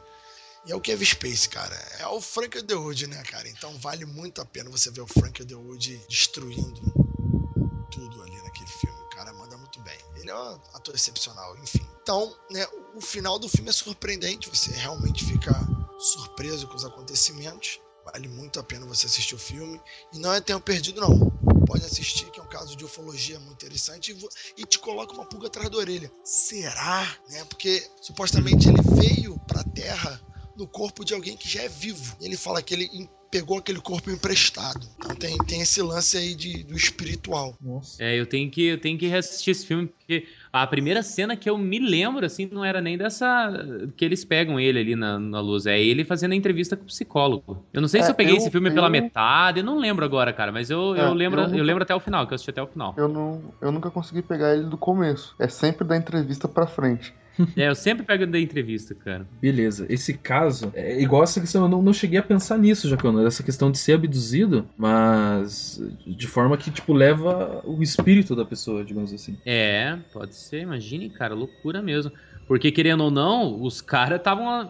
Se dia 20, foi dia 27, né? Que, que a nave passou lá. É dia Ou 20? dia- No não. dia 20. No dia 17 Não, mesmo. no dia 17, né? Porra, três dias antes. É, é, eles estavam há cinco dias sumidos, né, Joe? Eles foram no dia 17 pra lá e eles foram encontrados no dia 20. Ah, foi no, no mesmo dia que eles foram pra lá, que eles foram comprar água. É, tá aqui, ó, no dia 17. Isso, Porra, cara. cara. Loucura. É, uma possibilidade. É, que até dizem, né? É, como tá aqui, né? Segundo testemunhas moradoras da região do Morro do Ventém, no dia 17, um misterioso objeto foi observado sobre o morro. Esse objeto permaneceu ali algum tempo, exatamente na hora assinalada pelo bilhete. Segundo se apurou nas investigações posteriores, ambos eram místicos e procuravam ter contatos com extraterrestres. Caramba, me arrepiei. Também tem a, a- a chance dos extraterrestres serem malignos e terem matado os caras, literalmente, tipo, ah, se fode aí, otário. Tu acha que eu vou te, Não, tu não acha que eu tava vou te levar pra outro. Tu acha que eu vou te levar pra outro planeta? Se fode, fim da história. É. Ou foi o demônio, né, Rafael? Olha, eu pessoalmente apostaria no demônio. Tem que ter, tem que ter uma suposição demoníaca nisso. O demônio, né, cara, é aquele bicho ardiloso. Quem acredita no demônio tem que se fuder. o bicho mentiroso. Ô, canhoto. Cara, e esse era um caso. Tem diversos casos. Tem um caso que eu não. Eu, eu lembro agora de cabeça. Acho que é do. O caso do. Acho que é dos rios, se não me engano. Que eles estavam voltando pra casa de um noivado. É, isso aconteceu tipo em 1960, 1970. É, eles estavam voltando é, do Canadá e os dois, então, eles perceberam que tinham. O marido, né, que estava dirigindo, foi e percebeu que tinha uma luz que chegou perto e foi se aproximando. Então ele foi desesperado e começou a dirigir, dirigir fugindo daquela luz. Só que aquela luz seguiu ele. E a olha única só, coisa. olha só. Eu quero dizer o seguinte: aquela luz só pode ser Jesus, tá? Fica a mensagem. Não fuja da luz? Vai contra a luz. Roberto Carlos mandou lembranças. Algum tempo, é, de repente, eles se encontraram confusos, os dois. Eles, se eu não me engano, foram. Eles só, digamos, eles se tocaram que eles estavam ainda dirigindo é, 56 quilômetros depois. E eles estavam confusos, não sabiam o que tinha acontecido, como que eles tinham chegado lá. E o relógio dos dois tinha parado no mesmo horário, que foi o horário que eles tinham encontrado essa luz lá, lá atrás. Depois, é, fazendo. Foram até. é, psicólogos tal, fizeram a- aquela regressão e foi descoberto que eles ah, tinham sido abduzidos também. E, e é isso que me assusta. Até a minha abertura foi ali. A questão de se você tem déjà vus frequentemente, você tem insônia, você percebe que tipo, você tá, você não se lembra o que você fez, digamos, na última hora, passou uma hora e você não sabe o que aconteceu. Você pode estar sendo abduzido. Por quê? Tem diversos relatos de abdução, isso é mais nos Estados Unidos, porque aqui eles vão e, e largam mesmo, vão achar que brasileiro só quer só quer mentir, é tudo mentira, não sei o quê. Mas lá nos Estados Unidos, na Europa, você vê casos de que só é re- revisto quem foram abduzidos fazendo regressão. É o tanto se vocês lembrarem do filme, né? Contatos de quarto grau, é Ah, bem não. isso. Esse filme aí, o Will, que eu tenho que assistir. Caralho, esse filme é muito, muito. Cara, eu assisti esse filme sério. Eu me caguei todo quando assisti esse filme pela primeira vez. Cara, Cacete. É, eu assisti com aquela premissa que estilo Bruxa de Blair, que eles foram e colocaram que aquilo era real. Que eles estavam colocando a filmagem. E, cara, aquela montagem que eles colocam da ensinação do ator e do lado uma filmagem antiga, como se fosse em VHS, cara, cara, é muito doido. Cara, eu sei que esse filme é muito, muito terror, muito terror. O filme de UFO mais aterrorizante que eu já vi. Não, inclusive, cara, você. Agora que a gente. Vocês falaram do filme, eu lembrei desse filme também. Que o que a gente falou no começo do cast. É, tem uma hora lá que os caras falam um pro outro, né? Será que a gente registra isso? Será que a gente passa isso pros nossos superiores? Daí um olha pro outro assim e fala: não, vamos, fica só entre nós, assim, né? Tipo. É porque tem até um final, né? O caso lá que o. A viatura, né? Consegue. A filmagem da viatura do, do- do policial, né? Mas, Ah, mas- sim. Mas a questão que eu quero entrar aqui é essa Olha questão só- da. Só- Mas você sabe que esse filme não é real, não, né? Não, não, sim, é. É, é fake. Só pra você ficar sabendo, assim, né? Vai que você não sabe. Não, porque quando eu vi na época, eu entrei no, no papo que era. Que era real, eu também. Depois que fui descobrir que era, Pô, era A fake. Mila Djokovic falou que era real, cara. eu Acreditei. Na cidade de, de Nome, no Alasca, né? É, aí, né, sei lá se algum ouvinte ah, tu vai achar que é real, não. É, e, e, cara, a- a- depois que você vê esse filme, você nunca mais vê uma coruja como sendo uma coruja. Nossa, loucura, velho. Não, pelo amor de Deus. Cara, eu tinha deletado isso da minha mente. Por que você fez Por que, que você foi lembrar, né? Porra. Cara, é, se você olhar pra janela e tiver uma coruja ali, cara, Nossa. me desculpe, mas não é bem uma coruja. Cara, Rapidão, peraí, só con- só concluir sobre o filme aqui. Quando eu assisti esse filme, eu fiz todo o ritual, né? É, eu chamei a galera, comprei pizza, não sei o quê. E eu comecei a assistir o filme às duas e meia. Quando deu três e meia, começou a rolar as abduções no filme. E era três e meia em casa. Calma aí. Imagina o cagaço. Da manhã, Exatamente. você tá maluco. Imagina Apesar- o cagaço. Apesar que você é o Mr. T, ninguém te abduz. Aí, aí imag- imagina o cagaço da galera aqui em casa quando olhava no relógio. Tipo, tinha um relógio em cima da TV. Aí eu olhava no relógio 3 da manhã, 3 da manhã no filme rolando a abdução. É. Loucura, velho. Loucura. E, cara, é uma coisa até. É, é o que eu vou falar, né, agora. Que é a questão deles terem essa capacidade, não sei se é, é, poss- é possivelmente tecnológica, né? é, de apagar a sua memória recente. Essa questão da pessoa ser abduzida e não se lembrar disso. Não sabe que foi abduzida. É, é igual acontece no filme, que é um ponto que eles levantam, que a doutora, a psicóloga, psiquiatra, acho que é psicóloga mesmo, ela dorme com um gravador ligado. Não sei se vocês se lembram disso. Sim, Não lembro, sim, é não porque lembro tanto desse filme, não, nem faço questão. Então, ela dorme com um gravador ligado e depois ela vai ouvir, tipo, qual que foi o último registro dela. E ela começa a ouvir gritos dela. É é essa questão É. daquilo que você tem. Por exemplo, quem nunca já teve a, a vontade de deixar a webcam do, do computador ligada, gravando durante a noite pra ver o que acontece? Só que você nunca vai fazer isso porque você tem cagaço do que você vai ver. Imagine Não, você. Mas, mas olha só, John, é, de certa forma não quer dizer que eles são maus por isso. Pode ser, quer, quer dizer que eles sejam legais, né? Porque se você faz estudo com pessoas e não apaga a mente delas, você tem dois problemas básicos. O primeiro, o, que o mistério acaba, e o segundo, que você deixa os pacientes extremamente doentes. Né? Você vai fuder a vida daqueles pacientes. E pelo que eu entendo, eles não querem fuder a vida dos pacientes, eles só querem estudar os pacientes, entende? Uhum. Então, assim, saber- apagar tua memória tá acontecendo. é, apagar tua memória é até um, um ainda bem, sabe? Senão ia traumatizar todo mundo e você só ia poder fazer o estudo uma vez. Apagando, ele pode podem vir te abduzir várias vezes e, É verdade. e, no geral você nunca vai saber. Efeitos colaterais são relatados por poucas pessoas. Pois é, cara, mas tem esse. esse... E, cara, é esse pensamento. Imagina, a sua última hora de vida é uma hora que foi plantada ali, uma memória recente que não é a memória que aconteceu. Na verdade, entraram alienígenas no teu quarto e te levaram embora. Cara, é. Mas é legal, é legal. É Cadê o Wilker? Foi abduzido já, velho.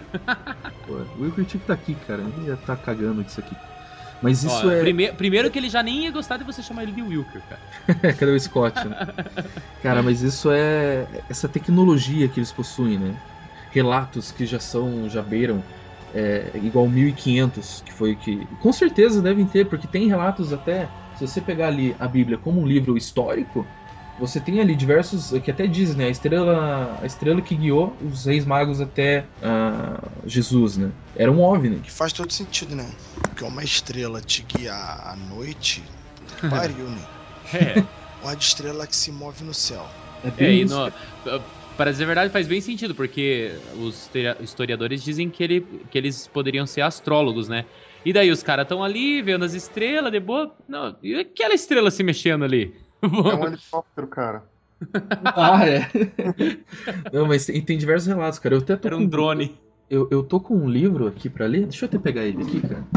Só que eu ainda não tive tempo. Se chama Os Deuses da Bíblia. É de Alves Correia e ele diz. A capa já é, digamos assim.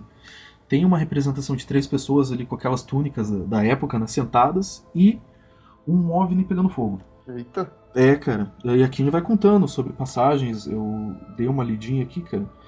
Ah, ele pega alguns versículos e, e vai colocando junto com a. colocando, né? Nessa forma de alienígena. Até porque, de acordo com os cientistas, eh, não sei se já é comprovado, né? Mas que nós somos alienígenas, né? Que a vida é alienígena. A vida não foi criada aqui, ela veio de fora. A- Aquela sopa da vida, né? Ela, ela- É, isso ele- A, a, a forma. panspermia, de certa né? Panspermia. Isso, exatamente qual é o nome. Eu, eu- de certa forma, pela lógica, é a gente não é do, do- do- a gente não é da Terra porque há nada da Terra. Como assim? Olha só, grande revelação. Não, porque a Terra foi formada com, em tese, tem teorias que dizem que a Terra foi formada com é, colisões oriundas, ó, caraca, hein?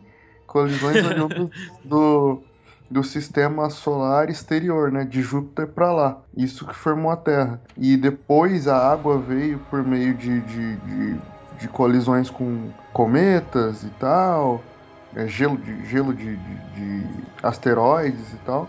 E isso que trouxe a água para a Terra, e a água é o que dá as condições que a gente vive hoje. Então, tecnicamente, nós não somos da Terra. Não, mas é que tá. Até aí é como todos os planetas se formam. Aí não tem novidade. Mas agora vou dar a informação aqui que vocês devem saber, mas inconscientemente. A Terra, o Sol, ele não foi a primeira estrela a surgir nessa área depois do Big Bang. O que eu quero dizer com isso?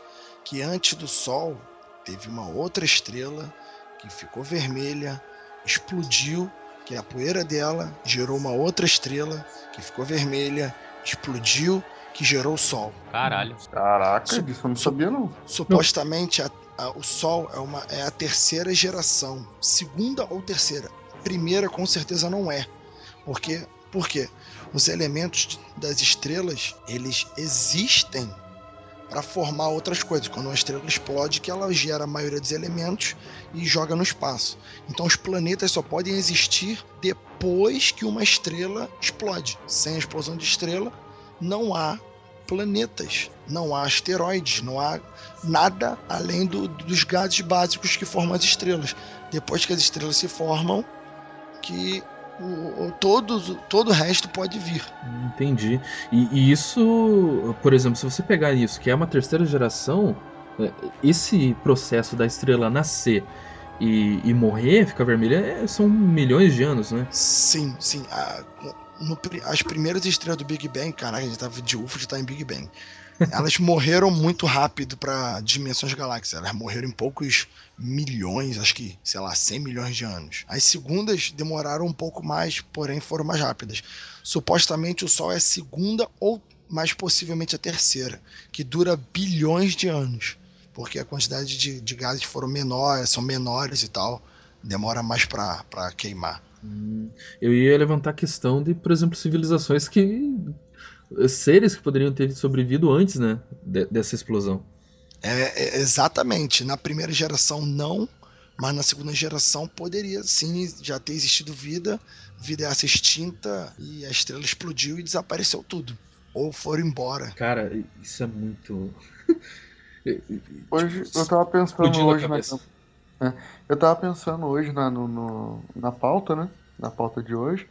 Eu tava pensando assim, e se, numa, numa, numa maluquice aqui, e se a gente for a primeira geração de vida e tende a sair daqui pra gerar vida em outros lugares? Essa era a ideia muito de Asimov. Asimov ele tem vários contos que pregam justamente essa ideia. E as histórias de Asimov são meio tristes que só tem o ser humano no mundo. No universo, aliás, só, só tem o ser Ba- humano. Bateu uma bad, bateu uma bad aqui agora.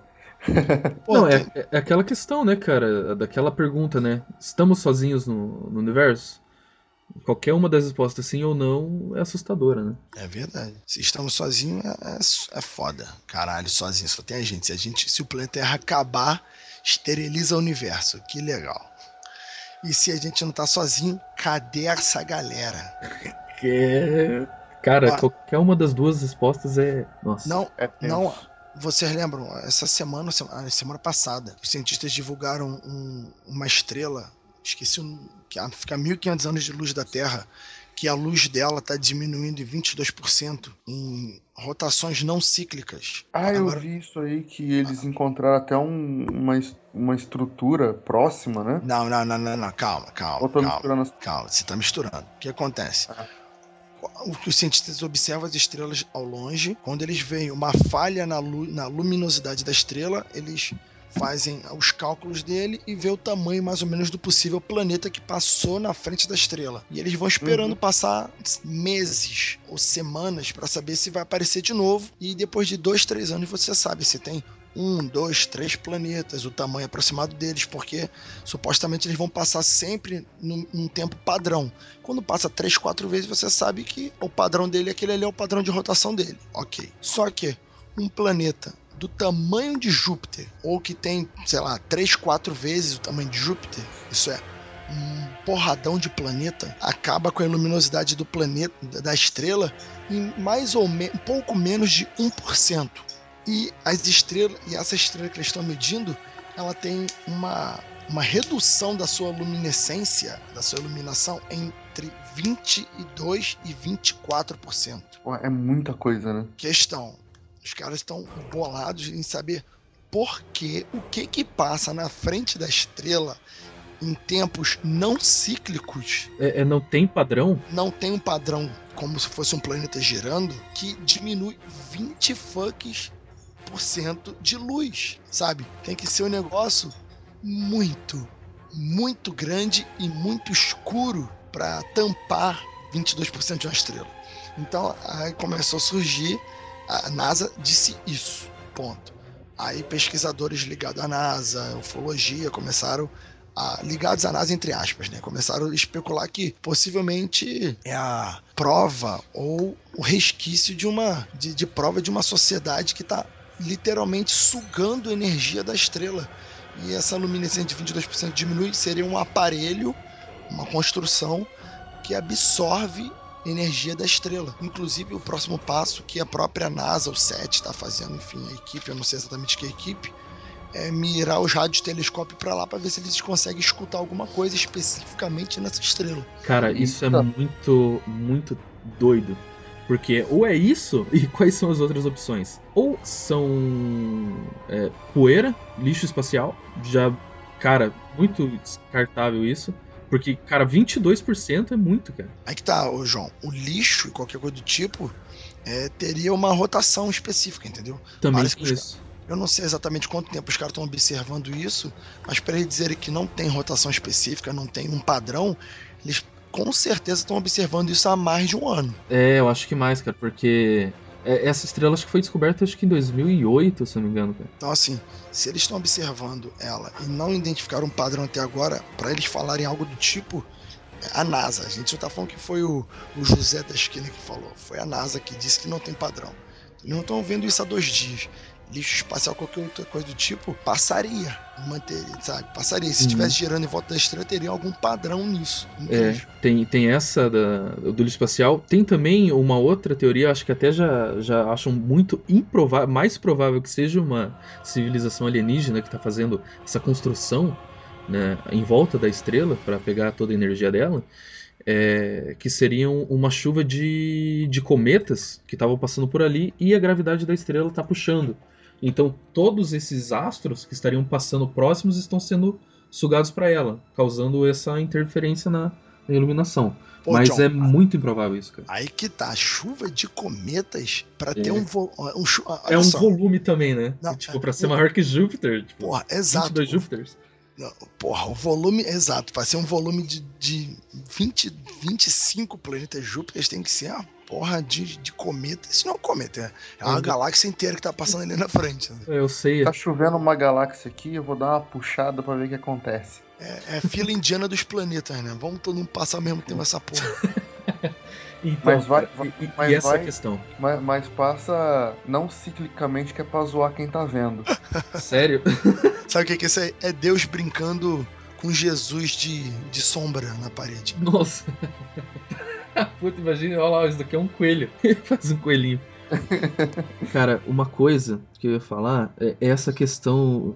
Já, já finalizando já nesse tema, né? Já vamos finalizar por aqui, que já tá dando horário ali. O problema em si é você ver que essa estrela tá a 1500 anos-luz daqui. Ou seja, 1500 anos demora pra essa luz sair de lá e a gente ver aqui. E essa Exatamente. questão de- de- desse espaço que tem, que você consegue ver que talvez o que a gente tá vendo tá acontecendo 1500 anos atrás. Exatamente. Esse, esse aqui é o lance de pirar. Imagina que, sei lá, daqui a três, dois, três anos, os cientistas, por um acaso, falam, ó, gente, realmente essa porra aí, a gente escutou os rádios lá, tem uns sons, achamos transmissões, e a chance de ser uma civilização alienígena é de 10%. Porra, é uma- é uma chance foda que Caralho, é qualquer um, muito né? alto.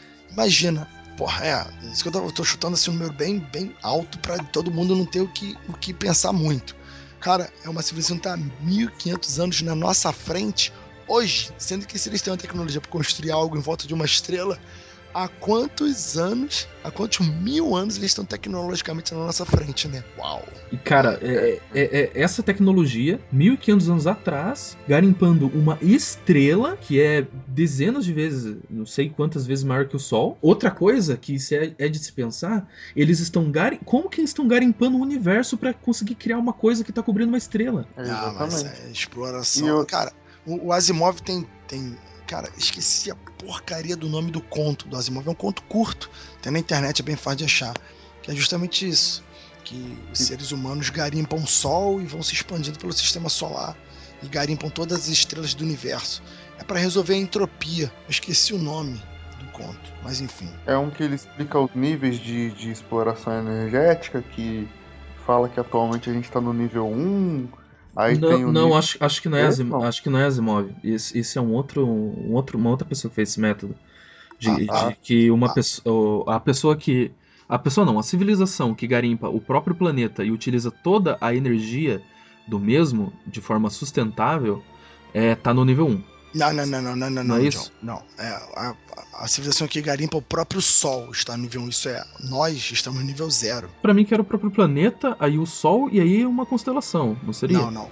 Não, tecnicamente o cara disse que no nível 3 nenhuma civilização estaria, que garimparia o universo. Nível 1, o próprio Sol, nível 2, outras estrelas, nível 3 tiraria energia do próprio, do próprio universo. Ah, sim, entendi. O, Então- ah, o, o conto, rapidinho, o conto que eu tava falando das Asimov é a última pergunta.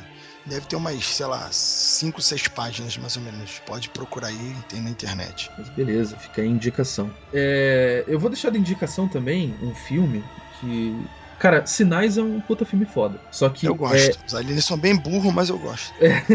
tem isso, né, cara? O filme que eu quero indicar se chama. Aqui no Brasil se como Os Escolhidos. Em inglês, pra você procurar, é Dark Skies. É bem isso, uma questão de abdução e fala bastante sobre os Greys. Tem até alguns relatos que um cara faz um questionário pra saber se ó, que eles vão atrás de um profissional, um ufólogo, que diz que tem sido visitado pelos Greys também. Ele tem um questionário pra espantar os malucos, quem vai perguntando sobre doenças, sobre coisas tipo que vêm e vão. E cara, é um filme muito bom. O, o é, a construção que se dá do terror de você estar sendo vigiado, a sua família tá sendo vigiada ao ponto de você se trancar na própria casa é muito foda. E, cara, tá aí a recomendação. Pô, maneiro, maneiro, hein? E então, eu recomendaria aqui pra assistir um filme bem. É B, B, muito B mesmo. É, que tem o, o Lawrence Fishburne. É, o nome do filme é. Caraca, O Sinal. Sinal, Frequência do Medo. É. Cara, que filme, Exatamente. que filme é, é bem B, bem é, desconhecido, mas é um puta filme, cara. É um filmaço. Inclusive, o... a nota dele no, no, no IMDB é baixinha, assim. Se você até olhar, você pega e fala assim, pô, esse filme, hum, não vou ver não. Mas veja, veja. Com o Fica aí. nome, o sinal. É, É, o sinal. Frequência do Medo, o subnome. A indicação que eu tenho de filme, Joe, seria A Esfera, que a gente falou muito sobre um objeto, é um OVNI no, no, no rio e no lago e dentro da água. E aqui uma equipe de mergulhadores com um submarino bem avançado, eles vão até o fundo do mar. Eu só não lembro se é o, o ponto mais fundo do oceano, mas eles chegam ao fundo do oceano e encontram uma esfera. E ao mesmo tempo que eles encontram esse- essa esfera e o mistério que envolve ela, eles recebem um visitante também no, no- digamos assim, no sistema operacional desse submarino, né? Que é o Jerry. Uma frase bem marcante do filme, logo no começo do filme, esse Jerry se apresenta num, num, num chatzinho de, de DOS, que aparece ali na tela do submarino, né? E ele fala assim: Oi, meu nome é Jerry e eu estou feliz. E acaba a conversa. E daí o capitão fica pensante assim tal. Todo mundo, toda a tripulação que tá, no, que, que tá ali no submarino olha pro capitão e fala: O que, que você tá pensando, capitão? O capitão pensa: Ele tá feliz. E quando ele tiver zangado, né? E o filme todo se passa nisso, no Jerry ficando ou não feliz, né? E, aí, e todo o entendi. mistério que engloba a esfera. Engloba a esfera. É isso aí. É o trocadilho. Muito massa, cara. E você, Jacona? Cara, é- Jackson. Cara, não lembro, velho. É um filme muito antigo. Deixa eu dar uma olhadinha aqui. Tem vários atores Perdão. bons nesse filme aí, pelo menos atores bem famosos. Tem, tem o Samuel Jackson, isso mesmo. Tem o Dustin Hoffman também. Motherfucker! Ele queria isso só, Joe. Ele só queria isso. Beleza. E aí, Jacaúna? O que, que você Cara. vai deixar pra, pra nós ficarmos com medo essa noite? Cara, medo de UFO. É, assim, eu vi, o Até, filme- até conhecimento, né, cara? É, eu, também vi, vale. eu vi o filme Sinais no, no, no cinema. E assim, eu fiquei bem. Eu gostei bastante do filme. Agora, medo de filme de UFO, realmente eu não ia recomendar nada, não. Eu ia recomendar, por incrível que pareça, acredito que todos os ouvintes já tenham visto, né? Eu ia recomendar Star Wars, cara. Star Wars ou Star Trek. São filmes de alienígenas que eu acho muito bons, cara. Muito bons. Mesmo que você não pegue na parte de ufologia, pegue só em, na aventura, um pouquinho da ficção ali, Aham. é o que supostamente aconteceu há muito tempo atrás no caso do Star Wars e é a comunidade interna, intergaláctica, saca? Uhum. É aquela ideia de, do, do Astacheran, sabe? Aquela a ideia da comunidade de inimigos, de impérios alienígenas e, e por aí vai. Então ele explora essa, essa coisa dos aliens sendo reais e convivendo, né? Eles sendo muito parecidos uns com os outros e por aí vai. É bem essa ideia que, que existe em muita, em muita comunidade ufólogo, de ufólogos. Os aliens estão aí e se você não acreditar, o problema é teu, mas que eles são de verdade, são de verdade. É. Gostaria de agradecer, Rafael Jacaúna, por nos contemplar com a sua presença ilustre no nosso podcast, nosso Opa, programa. com qualquer coisa aí é só, só convidar, a gente ver a data certinho e é um prazer participar. Claro com, claro, com certeza. E tem muitos outros casos e com certeza vamos ter que fazer uma segunda parte e você vai estar junto. Pra quem não conhece o Jacaúna, que eu acho muito difícil, é, ele é um dos integrantes do Mundo Freaking, ele é um dos investigadores. E, cara, você vai encontrar muita coisa, muitos... Os melhores programas tem ele, com certeza. Oh, bom, valeu mesmo. Os melhores programas tem o Rafael Jacaúna e, cara, é, é isso. É o que eu tô falando. Vem comigo que eu sou um ouvinte deles há mais de um ano e eu sei como que é. Valeu, valeu, valeu. Beleza. Isso aí, vindo, vindo de você, é um elogio, é muito importante. Cara, mas é isso. Muito obrigado.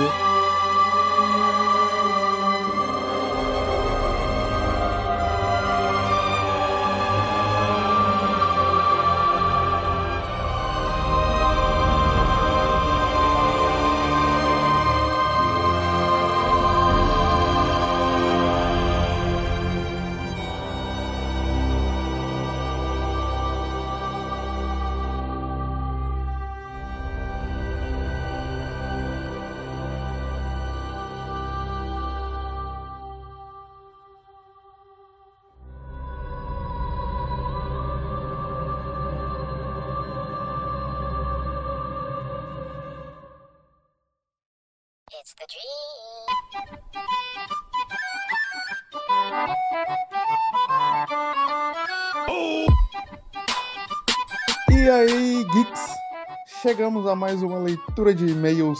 E-mails não. E-mail e comentário, porque vocês continuam me decepcionando. Porra, velho. Nem fala, velho.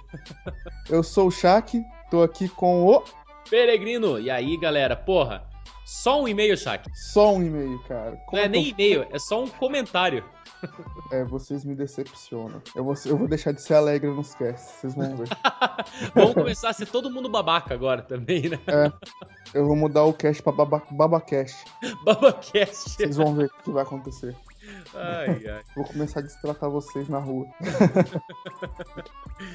Bom, mas temos um comentário aqui, né, cara, do nosso amiguinho aqui que mandou um, um recadinho pra nós no, no último episódio do Drops, número 2, sobre o podcast, né? Foi, foi sobre o dia do podcast. Ah, dia do podcast. Quem que participou desse dia do podcast? Foi você? A gente gravou. Gravamos eu, o Joe e a nossa querida ouvinte, a Bianca Lorar. É bom saber, a- a- essa Lorar, que ela é uma ouvinte, porque os próximos ouvintes também podem participar do cast, não é verdade? Com certeza, basta você nos seguir no Twitter, no arroba Coluna Geek, ou lá no Facebook, no Coluna Geek, ou então manda um e-mail pra gente no aculturageek.gmail.com. E eu te pergunto agora, Shaq, por que a cultura geek, arroba gmail.com? Ah, porque nós somos a cultura. babaca. Eu falei que a partir de Ué. agora ser babaca. Ah, não é por nada, cara, mas o Afonso Solano falou que nós sustentamos a nerdice do Brasil, velho. Se ele falou, tá falado, cara. Então tá aí, ó. Ele disse. Quem Vai eu discutir ser contra o homem do bigode? o homem do bigode vitoriano. Com certeza. Cara, o, o Afonso Solano, ele é muito igual àquele Sir Lafayette. Quem jogou The Order sabe do que eu tô falando? É igual, cara. O Afonso Solano é igual.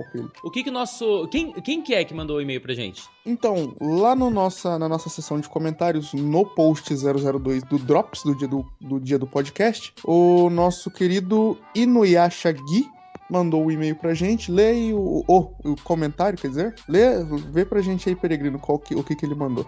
Vamos lá. Ele escreveu o seguinte: Pessoal, muito bom o programa. Obrigado, obrigado. Torço para que vocês continuem. Eu também torço. Ó, nós também, mas Boa. se vocês continuarem mandando um pouco comentário assim, vai ser difícil. Vai ser difícil, vai ser. O nosso salário, por enquanto, tá sendo comentário, e-mail, então, por favor, vamos mandar, É vamos mandar. Bom, vamos lá. Eu sou ouvinte de podcast desde 2006, mas nunca ouvi tantos quanto ouço agora. Alguns são indicações do Lucas Barramute e outros são indicações da própria Lorar. Abraços. PS. Adorei a convidada. Ele adorou a convidada. A convidada é a própria Lorar, né? É, foi ela que, que andou conversando com a gente. A gente pintou o convite no dia do podcast. Foi assim: eu conversei com o, Gui, pro- com, o, com o Joe, falei pra gente: vamos gravar um Drops e chamar um convidado nosso. Aí ela tava de bobeira, a gente tava de bobeira, e aí aconteceu. Show. Pode acontecer com você. Aí, ó. Assim, não é querer dar esperança, mas já vamos deixar no ar, assim, né? Vamos deixar no ar, né? Pode acontecer. Ou não, não sei. É, ou pode, ou não também, a gente, né? A Não gente sei. pode te ignorar, ou sei lá, você pode participar com a gente, não sei. Mas o que fica aí é: mande seu comentário, ouva, escute, compartilhe, preste atenção nas nossas dicas, assista os nossos filmes, conte pros amiguinhos e até a próxima. É isso aí. Shaq, quem quiser nos seguir, vai no arroba Coluna Geek e no Coluna Geek no Facebook, certo? Exatamente. E quem quiser mandar um comentário, tá lá no colunageek.wordpress.com. Beleza. É só deixar o comentáriozinho lá que nós vamos ler o seu comentário sim, nós não vamos te ignorar, era tudo brincadeira. e eu tô afim de fazer uma promoção. Em breve, em breve, se a gente, se a gente tiver um, um número legalzinho aí, eu vou, vou pensar em alguma coisa aqui pra gente encaminhar pra alguém que matar alguma charada, mandar Olha legal. Veremos, veremos. Vou Olha ver, vou ver. Começou com a intro, agora vai ter algo palpável pelo, pelo, jeito, pelo jeito, né? Veremos. Pode ser que sim, pode ser que não. Tô olhando com uns negócios legais na minha estante aqui. Vamos ver, vamos ver. Tá bom, fechou. Então é isso. Demorou, é isso aí. Até logo, até a próxima então, Peregrino. E falou, Shaq. Falou.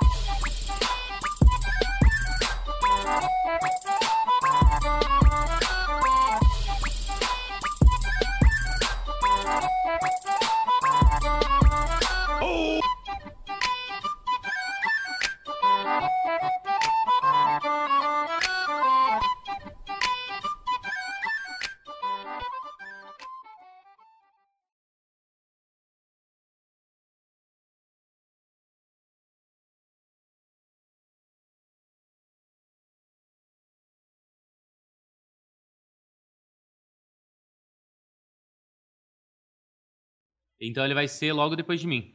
Calma aí, por que o Scott não tá aqui? Ele tem medo. Cara, ele tem medo, Ele velho. tem medo, cara. E, Calma e é aí, uma calma, coisa calma, bem calma, séria calma. pra ele. Calma aí, calma aí, calma aí, calma aí. O Yuki não tá gravando porque ele tem medo de alienígena. É, Exatamente. é bem Já isso. sei, já sei quem não vai ouvir o programa de Asta cheirando. É bem ele, cara. Ele, Ah. ele tem um cagaço gigante, cara. Ele, tipo, não conseguir dormir. O que que ele Não, tá fazendo no mundo freak? pois é, né, cara? Eu não, não entendo. Jamais saberemos. Não, cara, e ele fala sério, velho. Ele fala sério. A gente vem com as brincadeiras. Ô, Scott, olha, olha pra janela lá, olha pra janela lá dele. Ô, cara, ó, sério, eu vou sair, eu vou sair do cast, cara. Sério mesmo. Não, sério, cara. Quando foi o de- espionagem, que a gente fez um de espionagem, ele falou, não, mas o Lucas, né, falou, não, mas você sabe que estão vigiando a gente, né? A gente tá no Skype. Dele, ô Lucas, para com essas coisas aí que eu não, não gosto. Não, gosto vou parar de gravar. parar de gravar. Vou quitar da cal, hein? Ó, vou, Eu vou mandar mensagem pra ele agora no WhatsApp. Quero ver ele me responder.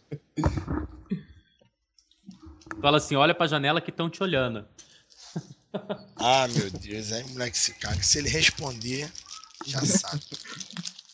Que isso, que cara. saiu do grupo. Quem que tá? Quem que tá queimando a pedra aí? Olha lá, ó, ó, o Rafael já mandou ali, o Wilker. Quem manda pedra? o barulhinho de pedra queimando aí, não sei, parece um bala, bala sendo desembrulhada. Ah, não, tá abrindo o pacote de fralda aqui do, do menino Calhau. É. Ah, Ou o pacote de fralda, né? Caraca, Cara. a última coisa que eu pensar é pacote de fralda. Agora, vocês têm alguma, alguma palavrinha pra dizer? Rafael, Shaq? ETs não existem. Isso é tudo a, a mídia golpista do PT. E quer achar que o ET existe, não existe. É de quem? da Dilma. É o ET Bilu que tá falando? Sem conhecimento. É Scott. Ô, ô, ô, Scott, que eu conheço como Wilker. Meu Cara, Deus, cara. O Jacaúna falou meu nome. Mijei Guaraná. oi, oi, Jacaúna. Que honra, que honra, que honra. Relaxa, cara. Os ETs só querem te tratar com carinho. Aquela massagem na nuca, um, uma balançada de cabelo. Pode deixar Aquela que eu, palavrinha no cangote. Aí vai falar deixar. meu nome? pode deixar que eles nem barba têm. Eles Vão passar ali no teu pescoço assim, vai ser suave. Desculpa atrapalhar o cast de vocês, desculpa, viu? Cara, estamos te convocando desde cedo aqui, porque me falaram que você tem um cagaço do caramba. Tenho, cara, tenho, tenho um cagaço absurdo, assim, tipo, infantiloide, cara. Eu não sei se é porque eu assisti Contatos Imediatos de Terceiro Grau quando eu era muito moleque. Então, eu tenho um cagaço até da música do Gás, tá ligado? Vê a música do Gás, eu olho pro teto pra ver se ninguém vai me abduzir, essas paradas, tá ligado? Porque é muito punk, entendeu? Mas eu sou cagão, eu, não, eu, não, eu ia dar qualquer desculpa pra não participar. Tipo, ah, minha avó morreu, entendeu? Meu cachorro foi atropelado. E ó, que eu nem tenho cachorro e nem tenho vó. Mas eu ia inventar essas coisas, entendeu? É, tu não tem porque Mas- morreu. Ou foi abduzida. Para, cara, não, não brinca. Eu tô no apartamento aqui do meu irmão, dá um cagaço essas coisas. Tem Cara. uma janela atrás de mim. Quando eu Tá era no garoto. Oi? eu era- Tá, tá no apartamento? Tô, tô, tô na P.